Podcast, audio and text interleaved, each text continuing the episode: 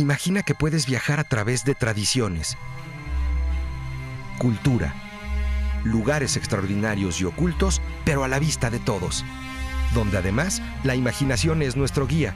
Se antoja, ¿no? Acompáñame a descubrir esto y más en Crónicas de Tradición.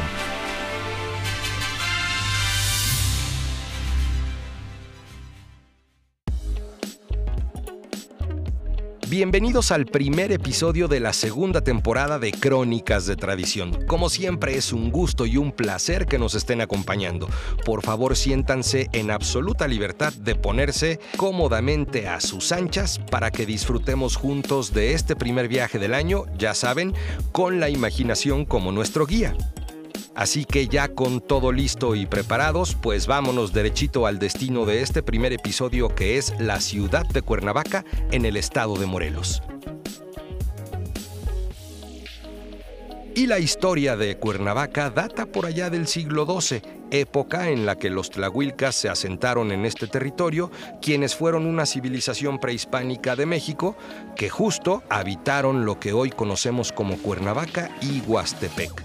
Y allá en el año de 1519, pues llegan los primeros españoles y es hasta el año de 1869 que se crea el estado de Morelos, convirtiéndose Cuernavaca en su capital. La ciudad de Cuernavaca es conocida también como la ciudad de la eterna primavera por ese clima tan templado y a gusto que mantiene prácticamente a lo largo de todo el año y que la caracteriza.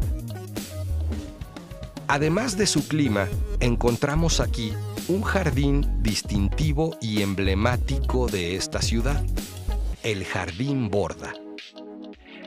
Este jardín, creado en el siglo XVII, ha cumplido con diferentes funciones.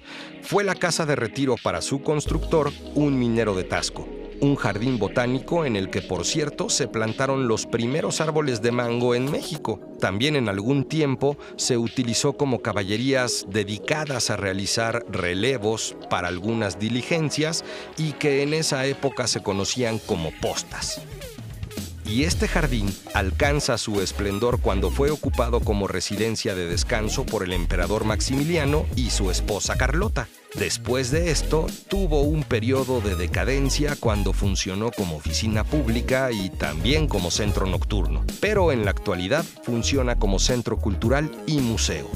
Además de todo esto, este jardín es considerado como el único jardín novohispano en Latinoamérica Así que este enigmático jardín no solamente posee una gran belleza, un valor histórico y también un valor cultural, sino que también cuenta con leyendas que tal como lo marca la tradición han sido transmitidas a lo largo del tiempo de generación en generación. El Jardín Borda ha sido testigo de momentos importantes en la historia de México y también ha visto pasar a muchas personalidades durante su historia.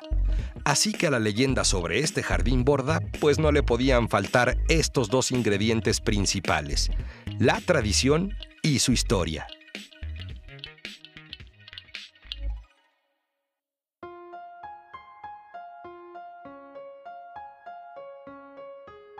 Se cuenta que a finales del siglo XIX el emperador Maximiliano y su esposa Carlota hicieron de su propiedad el emblemático Jardín Borda para utilizarlo como casa de descanso, así humildemente. Y desde esa época ya se contaban algunas leyendas sobre este lugar, como aquella que cuenta que en alguna ocasión en el equipaje de doña Carlota estaba oculta una momia.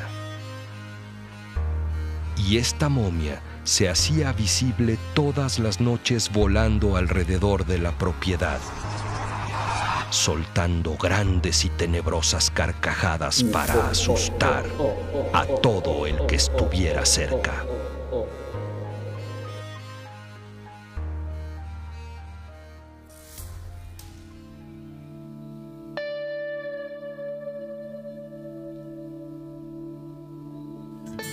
Por otro lado, los emperadores disfrutaban a sus anchas de pasar largos periodos de tiempo en este jardín gozando de su gran belleza rodeados de aire fresco, paisajes y la variedad de flores y árboles frutales.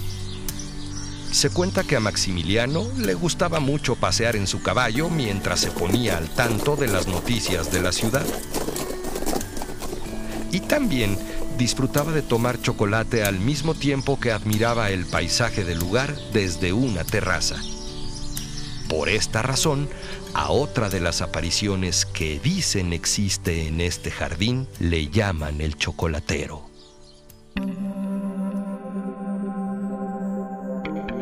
Cuenta la leyenda que se trata de una figura de un hombre vestido elegantemente, con sombrero y de barba prominente, al que de vez en cuando se le ve rondando por los pasillos y terraza de este jardín.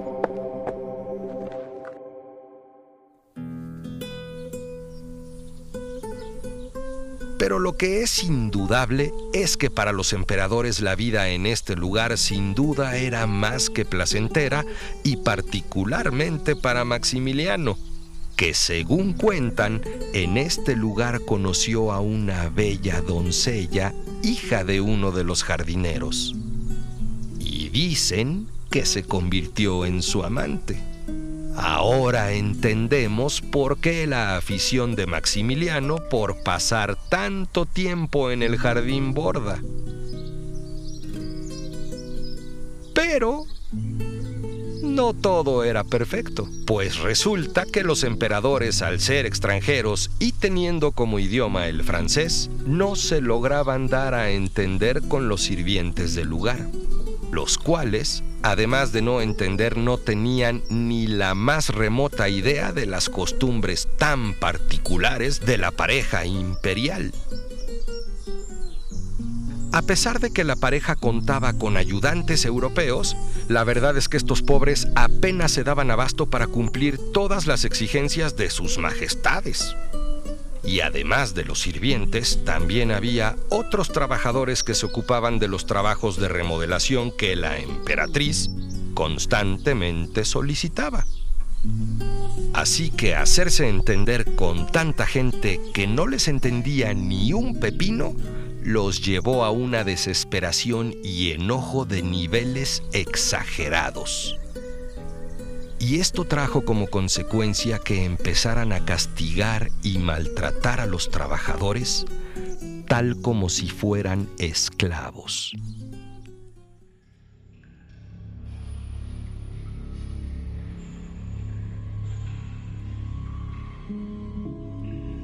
Cuenta la leyenda que un día Maximiliano, completamente loco y fuera de sus casillas, ordenó que se colgara a uno de los trabajadores como castigo y como ejemplo para que los demás trabajadores vieran lo que les podía pasar si no obedecían las exigencias de la pareja.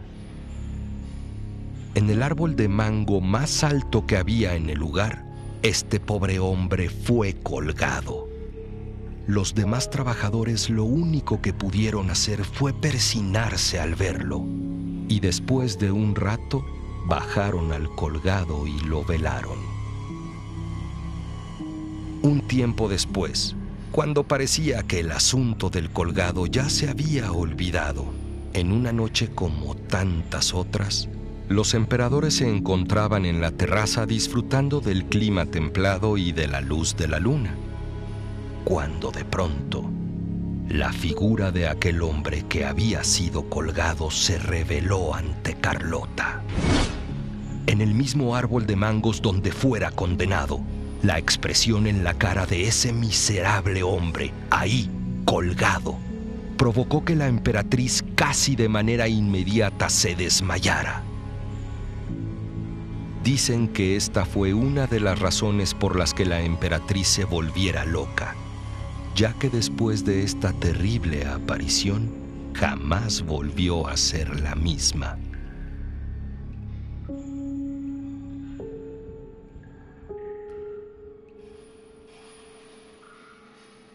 Cuentan algunas personas que de vez en cuando todavía aparece aquel hombre colgado del árbol de mangos que se encuentra en el lado de la calle de Álvaro Obregón.